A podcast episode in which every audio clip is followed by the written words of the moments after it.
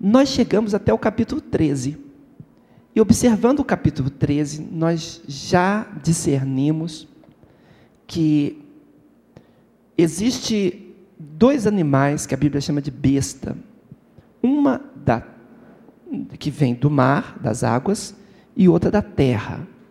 Vimos que o mar significa as nações, o Apocalipse mesmo diz isso. E a terra também significa nações, mas num outro sentido.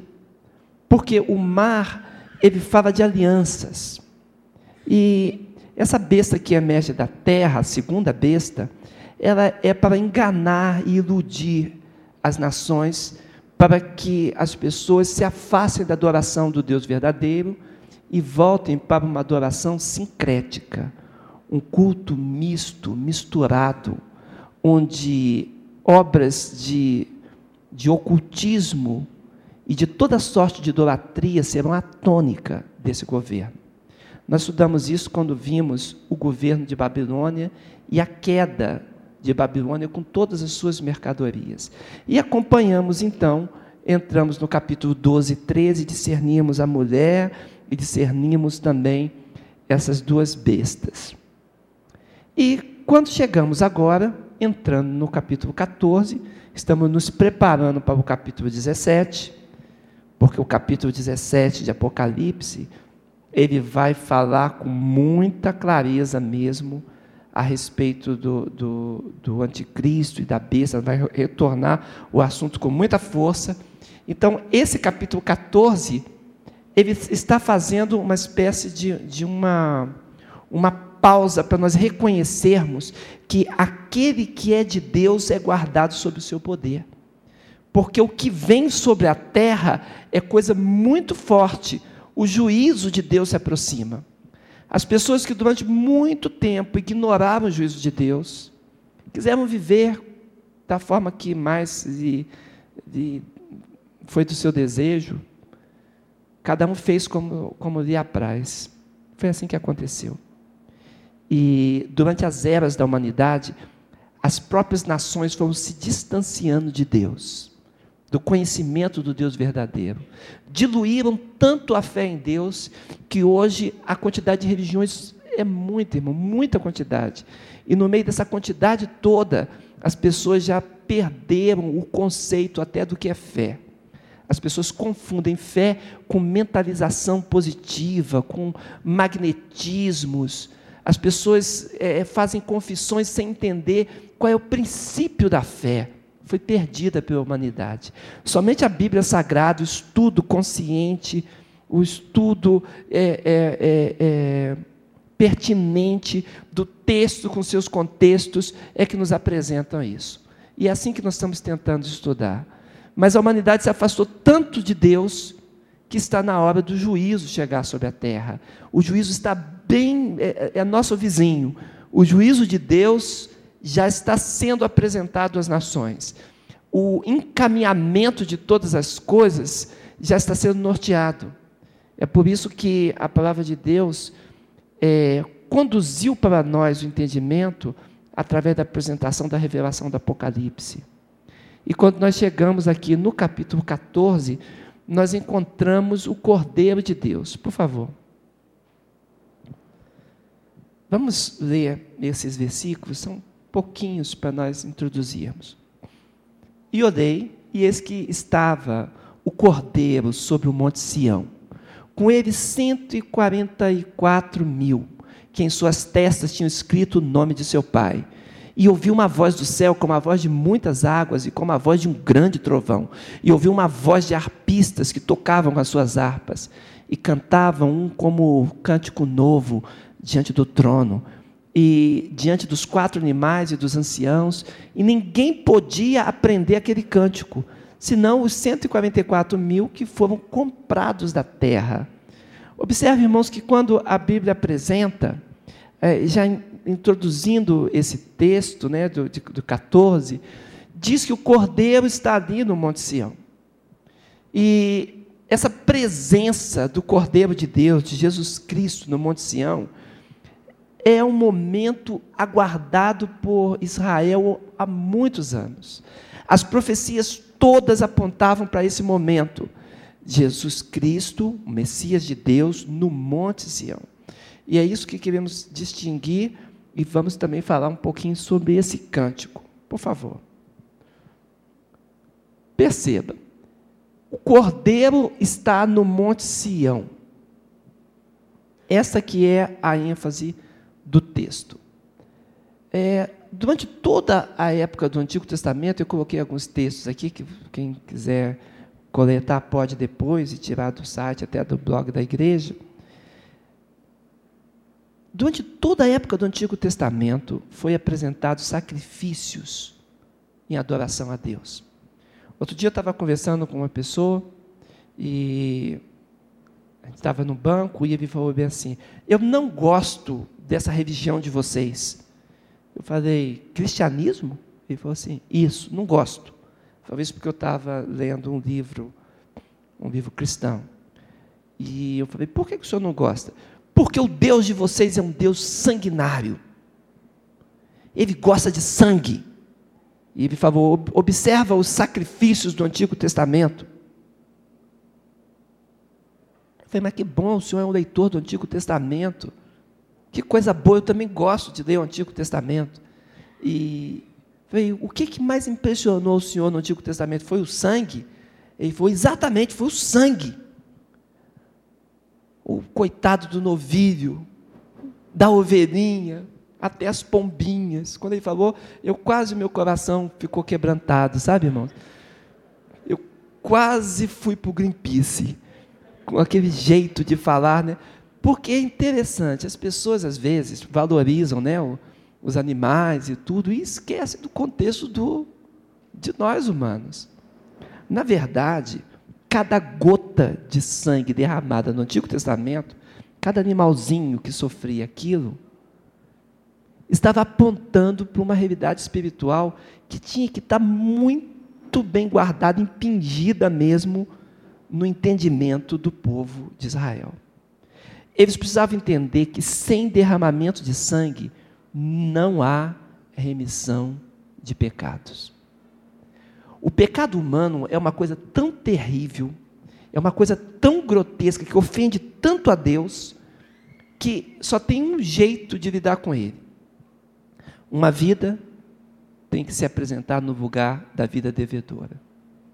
Sabe como era o sacrifício feito no Antigo Testamento? Antes do, da, da ovelha, do cordeiro ser apresentado, é, o sacerdote colocava a mão sobre a vida da, da pessoa que, que ia apresentar o sacrifício e pedia para ele dizer os pecados. E ele começava aquela lista de pecados.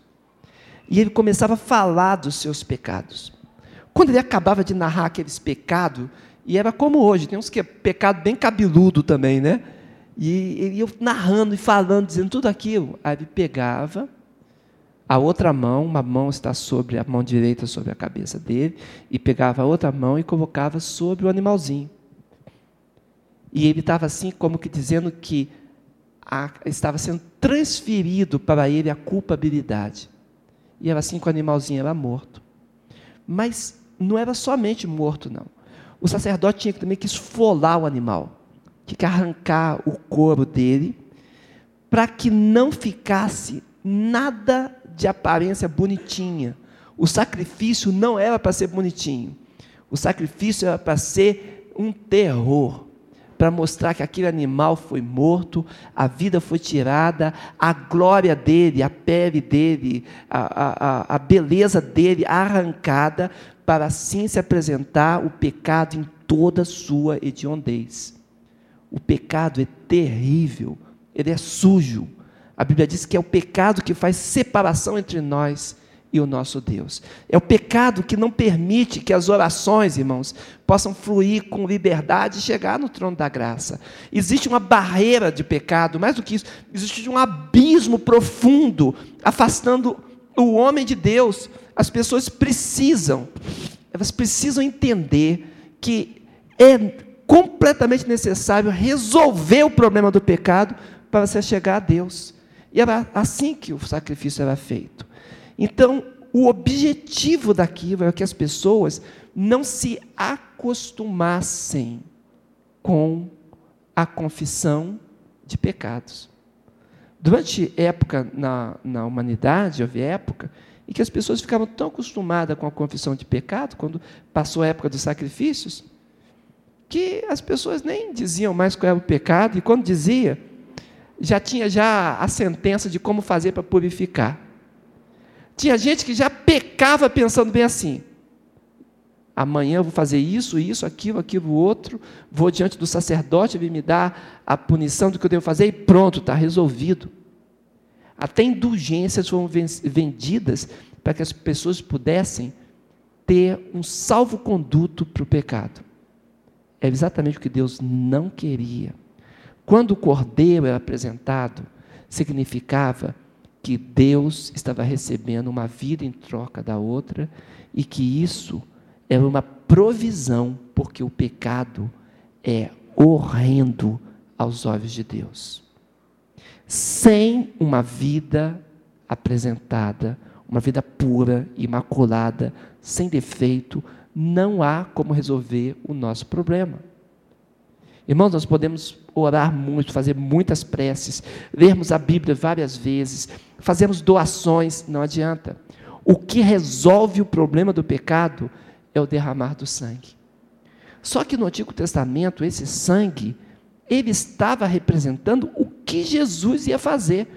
O entendimento que viria para eles não é que o animalzinho resolve o problema, o animal era um símbolo, ele estava mostrando o que aconteceria depois com o sacrifício de Cristo derramado.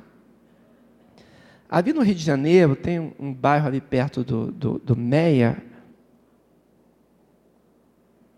Eu acho que é Todos os Santos o nome, um bairro, fica bem ali do lado. E eu fui conversar ali com um homem que fazia sacrifícios. Ele era um, digamos assim, um macumbeiro profissional. As pessoas o buscavam, diziam que que ele fazia muitos sacrifícios e tudo, e que era um homem bom, tinha bom coração. Que aquilo ele fazia por ser a profissão dele, mas que ele tinha um bom coração. E ele falava aquilo, eu fui até ele conversar com, com aquele senhor para falar do amor de Jesus. Eu fiquei surpreso quando ele me recebeu e falou assim: O senhor é um pastor? Eu falei: Sim. Ele falou: Então, olha aqui o que diz a Bíblia. Ele abriu uma Bíblia que estava embaixo do banquinho onde ele guardava a pólvora. E ele puxou, porque tem a pólvora, joga no fogo, puff, já viu? Não sei quem conhece bem isso. E ele puxou dali a Bíblia e me mostrou por que, que ele fazia o sacrifício. Ele sacrificava porque a Bíblia dizia para sacrificar. E eu falei, puxa, que bom que o senhor gosta da Bíblia. Porque essa mesma Bíblia que fala para sacrificar, mostra por que esse sacrifício acontece? Porque o fim da lei é Cristo, para a justiça de todo que crê. A justiça que vem pela fé do Filho de Deus. E eu comecei a apontar Jesus Cristo. A gente não tem hoje, o sacrifício de animais não resolvia nada. Por isso, o Cordeiro de Deus se apresentou para morrer. Quem sacrificava no Antigo Testamento, sacrificava na fé na esperança e no amor de que o Messias seria transpassado. E assim ele sacrificava. O que salva é Jesus. E nós encontramos Jesus ainda no céu como Cordeiro de Deus. Ainda no céu, ele é Cordeiro e agora ele vem para a terra, coloca o pé sobre o Monte Sião, representando que a salvação é chegada, todo o sangue derramado no Antigo Testamento, todas as orações, todos os clamores, todas as confissões de pecado, tudo estava apontando para esse momento da história, esse momento da intervenção do céu na terra, quando o Cordeiro de Deus chegasse aqui e colocasse o pé no Monte Sião. E observe, irmãos, que a Bíblia diz que Jesus Cristo, é o Cordeiro de Deus que tira o pecado do mundo. Essa declaração de João 1,29 foi a declaração de João Batista. João Batista ficou ali aguardando Jesus chegar para apontar e dizer: Olha, ele é o Cordeiro de Deus. Uma vez eu estava lendo uma, uma biografia de um pregador chamado Finney. E o Finney ia pregar na inauguração de uma catedral e a catedral não estava ainda pronta, ele foi ver as obras lá na Inglaterra e disse que as pessoas estavam lá e foi testar a acústica. E dentro de alguns dias iria inaugurar. E ele ouviu assim, porque não tinha essas coisas, né, microfone, e testando a acústica da catedral, ele bradou, né? Eis o Cordeiro de Deus que tira o pecado do mundo. Aí achou que estava mais ou menos bom, bradou de novo: Eis o Cordeiro de Deus que tira o pecado do mundo. E quando ele ia saindo, viu que a acústica estava boa, projeto aprovado. O homem que estava pintando o painel lá atrás aceitou Jesus como Salvador. Ele desceu do andaime e falou: Pregador, pregador, foi para mim que o senhor pregou, só tinha eu na igreja. E ele falou: Eu estou cheio de pecado. Se o cordeiro tira o pecado, ele precisa tirar, porque eu não aguento tanto peso. Né? E aquele homem recebeu Jesus como Salvador. O objetivo de Jesus Cristo é tirar o pecado. Quando a gente encontra ele em Apocalipse, vemos ele no Monte Sião. Todas as profecias apontam, irmão, o Monte Sião como o lugar deste encontro. Observa só, ó, oh, se de Sião tivera já vindo a redenção de Israel, é o Salmo 14, verso 7, né?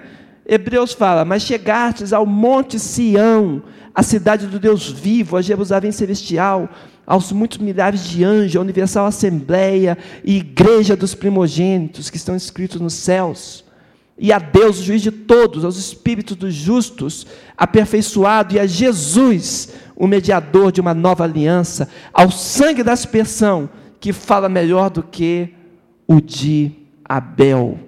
Sião representa, na profecia de Deus, exatamente o nosso encontro com o Senhor. Ele representa Israel celestial. E Jesus Cristo é colocado aqui na profecia diante do Monte Sião, anunciando que a libertação iria acontecer de uma vez. Aquilo que nós esperamos onde todas as eras estava diante do, dos nossos olhos para acontecer. Eu vou citar rapidamente para os irmãos. Observa. No início dos tempos, Adão e Eva estão no jardim do Éden. Eles estão ali e o jeito deles conversarem com Deus tinha a ver com a inocência que Deus colocou sobre eles. Mas eles pecaram e se afastaram do Senhor. Por isso Deus trouxe uma vida que pudesse resgatar novamente a comunhão.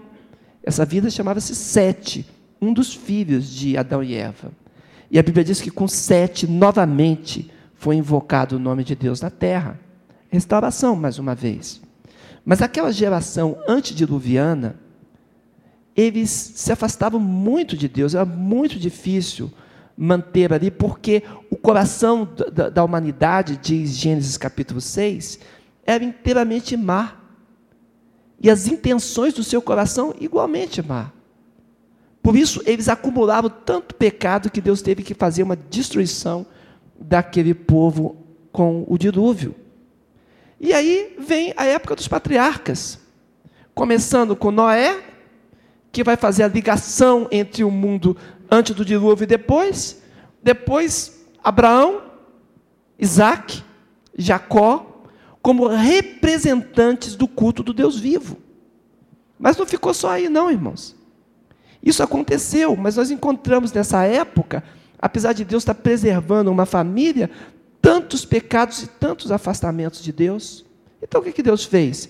Deus mandou Moisés, levantou Moisés lá no Egito, e Moisés então liberta o povo do Egito e leva a ele os mandamentos. Agora tudo escritinho, preto no branco. E no meio daquela questão dos mandamentos,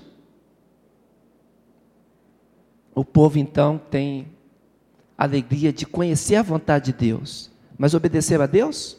Não. Mesmo com a lei de Deus, muitos rejeitaram. às vezes esqueciam-se da lei do Senhor. Era necessário que um, uma aliança fizesse no coração deles o, o conserto. Então Deus fez uma nova aliança, mandou Jesus Cristo. Jesus Cristo veio aqui à terra, morreu pelos nossos pecados, e agora o Espírito Santo entra em você e vivifica a tua vida.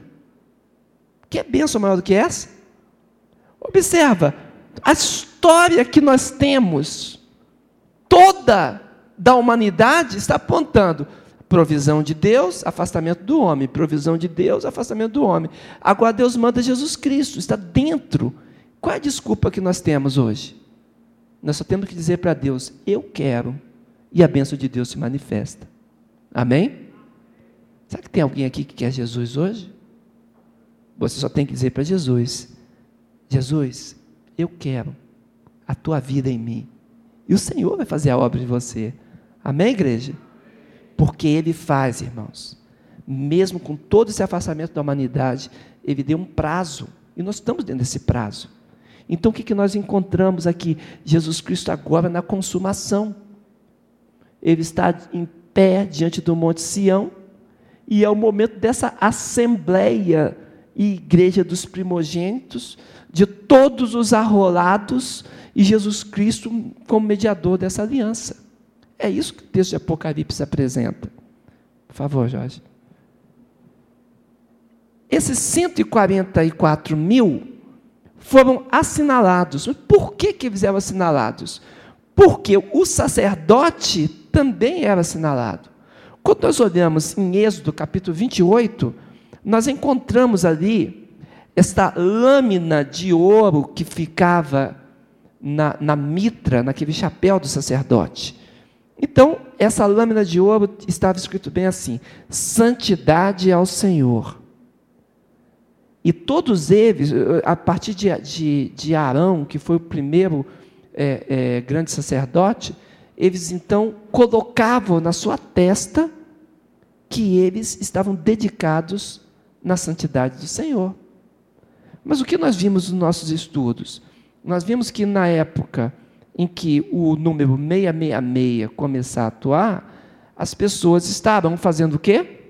Colocando na sua testa o número da besta ou na sua mão direita. E com isso, estavam dizendo: a, a, não é santidade ao Senhor, é vida carnal de acordo com o princípio deste momento. O que acontece hoje em dia é que as pessoas, ao invés de buscarem Deus para a eternidade, elas estão vivendo apenas o momento. E é por isso que a santidade deve ser completa para Deus.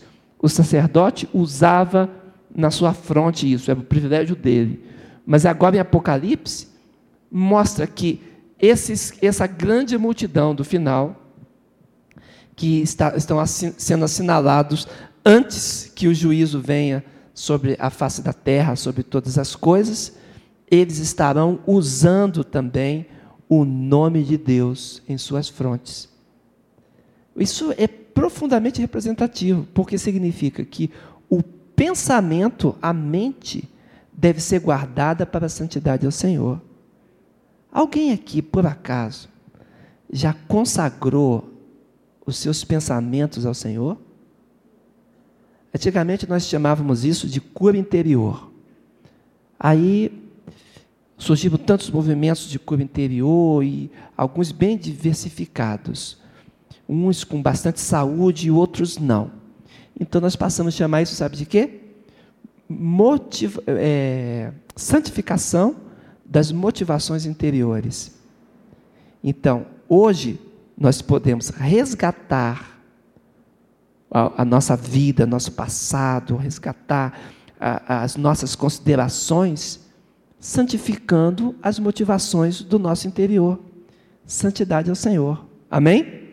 Dizer para Deus, Senhor, eu quero que aquilo que motiva as minhas ações tenha um pacto, uma aliança de santidade contigo. Você compreende isso? Irmão, isso é bênção. Como isso é bênção. Porque se você começar a clamar ao Senhor, que as tuas motivações sejam santificadas para Ele, as tuas ações serão santificadas. Teus pensamentos, teus desejos estarão santificados, porque o motivo será a glória de Deus, o motivo será a proximidade a, a Ele, a separação das coisas profanas e a aproximação das coisas santas. Então, quando esses estão sendo assinalados, a semelhança do sacerdote, eles agora estão recebendo, então, a presença de Jesus Cristo para onde quer que Jesus Cristo for. Diz o texto que eles andam com Jesus Onde Jesus vai, eles vão, eles estão agarradinhos do Senhor, porque eles foram comprados da terra, foram resgatados com preço de sangue. O sangue do Cordeiro libertou seus corações, as suas vidas. Não existe mais maldição, não existe mais trevas, não existe mais cobrança do passado. Agora são novas criaturas. Eis que tudo que era velho, irmão, se fez novo. Você compreende a profundidade disso? Então, quando Jesus Cristo se apresenta desta maneira, ele está, de uma vez por todas, com a representatividade do seu povo, realizando a sua obra. Antes de passarmos consideração final, olha só. Lembra que eu fiz uns cálculos com vocês? Mostrei o simbolismo dos números. Falei que o 1, nas profecias e no, lá no Oriente Antigo, representava unidade. Dois testemunhos, né? Precisava de duas pessoas testemunhar, um testemunho só não servia. Né? O três significava as coisas do céu, por causa da trindade. Quatro, coisas da terra, por causa dos pontos cardeais. Então nós temos esses números envolvidos em profecias. Né? E em acontecimento. Por exemplo, o quatro, com a sua potência de 10, 100, mil, ele, ele vai indicar a ênfase das coisas que acontecem na terra. O povo de Israel ficou 40 anos no deserto, não foi? A época da peregrinação deles foi cerca de 400 anos. No dia que houve o dilúvio, quanto tempo foi o dilúvio? 40 dias, 40 noites. Quatro ligado às coisas da terra. Três mais quatro dá sete. E por isso nós encontramos no Apocalipse bastante número sete. Coisas do céu com as coisas da terra, o número de plenitude. Está completo as coisas. A besta que nós vamos ver, na força dela, tem sete cabeças, né? Porque ela vai se manifestar em toda a plenitude da sua força e da sua obra de engano. Mas nós temos também três vezes quatro, que dá doze. Número do povo de Deus. Temos doze tribos em Israel, temos doze apóstolos. Doze vezes doze dá 144. Então, esse 144 é um número muito simbólico, fortemente simbólico. Não quer dizer que o 144.001, com a senha na mão, ficou de fora, né? Puxa, por um eu não estava entre os eleitos, né? Já pensou? Que, que coisa, né? Não, é um número que mostra, assim, o povo de Deus, né? 12 vezes 12, com a potência de mil, dando muita ênfase. Então, esses que são assinalados perante o Senhor, eles são protegidos agora para sempre estar com o Senhor. É a representação do povo de Deus na terra. Então, nós encontramos no Apocalipse o cordeiro, mas não como uma figura frágil, não. O frágil foi lá na cruz, se entregando por nós. Mas agora é diferente, irmãos. Cordeiro que é vencedor, amém? Leão da tribo de Judá foi que foi visto, né? Eis aqui o leão da tribo de Judá, raiz de Davi, que venceu. Quando João olha então para ver o leão, quem ele vê? O cordeiro. Porque é um cordeiro, irmão, cheio de bênção, cheio de força, cheio de discernimento, amém? Que se ofereceu por nós. O cordeiro de Deus é a força do resgate de Deus daqueles que habitam sobre a terra porque ele se ofereceu por nós.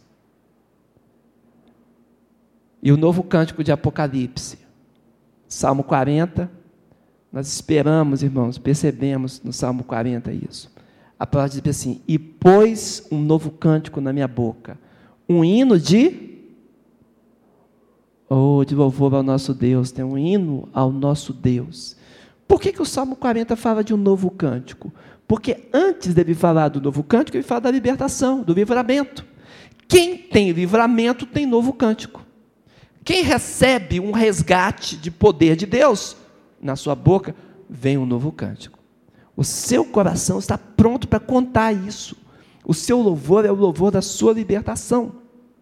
Quando nós olhamos Isaías 42, é um imperativo, diz: cantai ao Senhor um cântico novo. Tem até um cântico assim, não tem? Tem um cântico assim. Um, um novo cântico, e sua glória está no templo. Não tem? Ele é o Rei dos Reis, o único Senhor. Louvemos a Ele. Ô, oh, benção, né? Esse cântico que fala isso, está dizendo isso, porque é o imperativo de Deus. Quem tem experiência de libertação, canta. Canta.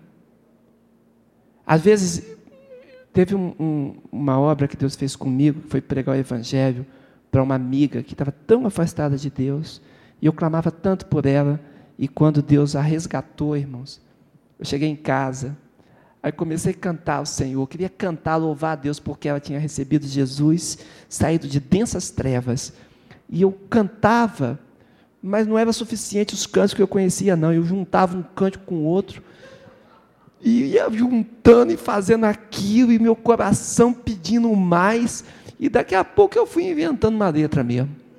Sabe? E fui louvando ao Senhor. Sabe por quê? Porque quem tem experiência de resgate com o Senhor quer louvar, você entende? Quer clamar alguma coisa nova acontece. Esse novo cântico que está apresentado é exatamente essa questão. Por favor, Jorge. Um louvor personalizado, amém? É o louvor daqueles que foram selados, preservados, tem uma história para contar.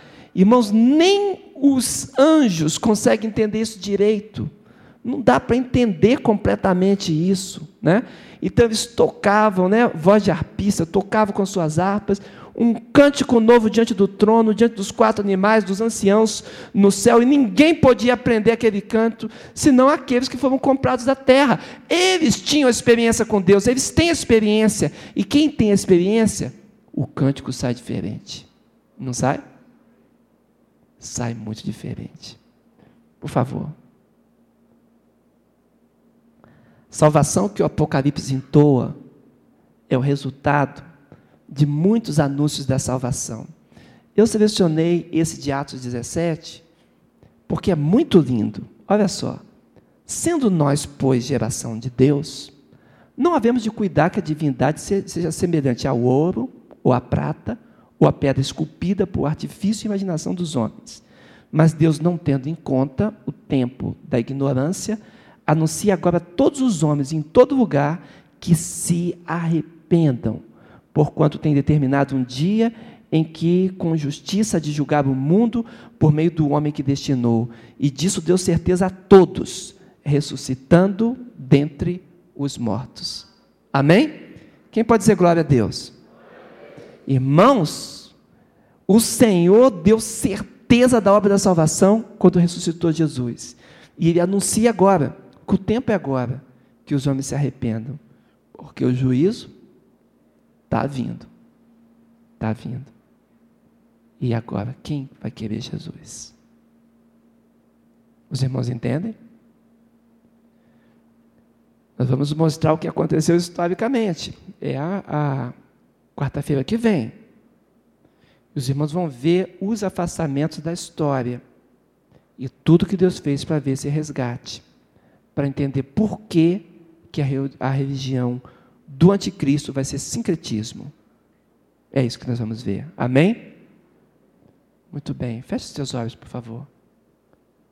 Senhor Deus, eu te agradeço, Pai, pela tua escritura, tua palavra, Senhor. Fala nosso coração. Mostra o teu cuidado por nós, Senhor. Oh, Jesus, resgate de almas, de vidas, Pai, no nome de Jesus. quebrando os grilhões, as amarras, as maldições e manifestando, Senhor amado, a salvação pelo sangue do Cordeiro. É o que nós clamamos a Ti, dando honra ao Teu nome, por Jesus Cristo, Senhor. Amém. Amém, igreja? Agora eu dou passo de fé. Amém.